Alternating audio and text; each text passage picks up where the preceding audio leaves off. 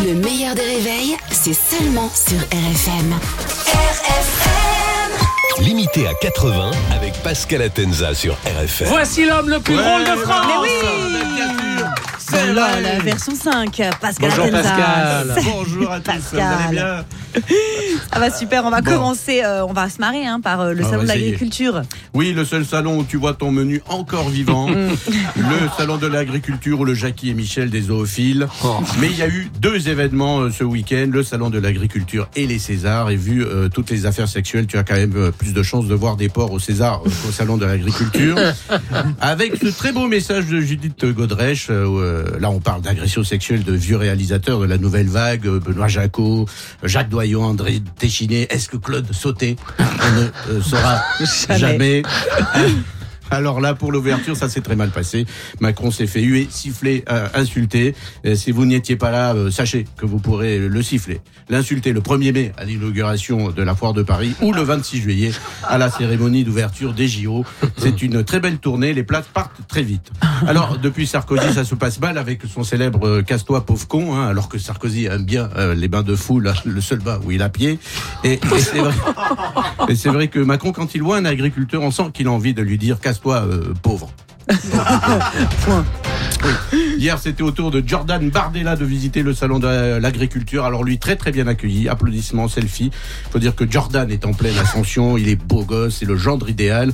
Au salon de l'agriculture, peut-être classé dans la catégorie des meilleurs reproducteurs. Euh, mercredi, ce sera Marine Le Pen que les agriculteurs adorent hein, depuis qu'elle est célibataire. Les femmes célibataires que les agriculteurs appellent les zones humides en jachère. Mmh. Madame est une raffinée. Alors, euh, petite astuce, euh, il faut y aller avant euh, Gérard Larcher, parce qu'après, il n'y aura plus rien après son passage, évidemment. Le chien de Joe Biden, commandeur, c'est un berger allemand, a mordu plus de 26 fois le service de sécurité euh, du président. C'est une vraie info, C'est incroyable. Ouais. Malgré cela, le service de sécurité préfère le chien à Joe Biden. Euh, D'abord parce que quand il a envie de pisser, il s'agite, il gratte la porte, on sait qu'il veut euh, sortir. Alors que Biden, quand il a ce petit frisson, eh, c'est déjà euh, trop tard. Hein, plus, plus la peine d'ouvrir la porte. Mais mordre 26 fois le service de sécurité, c'est trop, il va falloir le piquer. Euh, le chien, euh, bien sûr, pas, pas- pas Joe Biden. Et on finit avec l'insolite du jour à Carcassonne dans l'Aude. Un des panneaux de la rue Pierre Curie a été mal orthographié.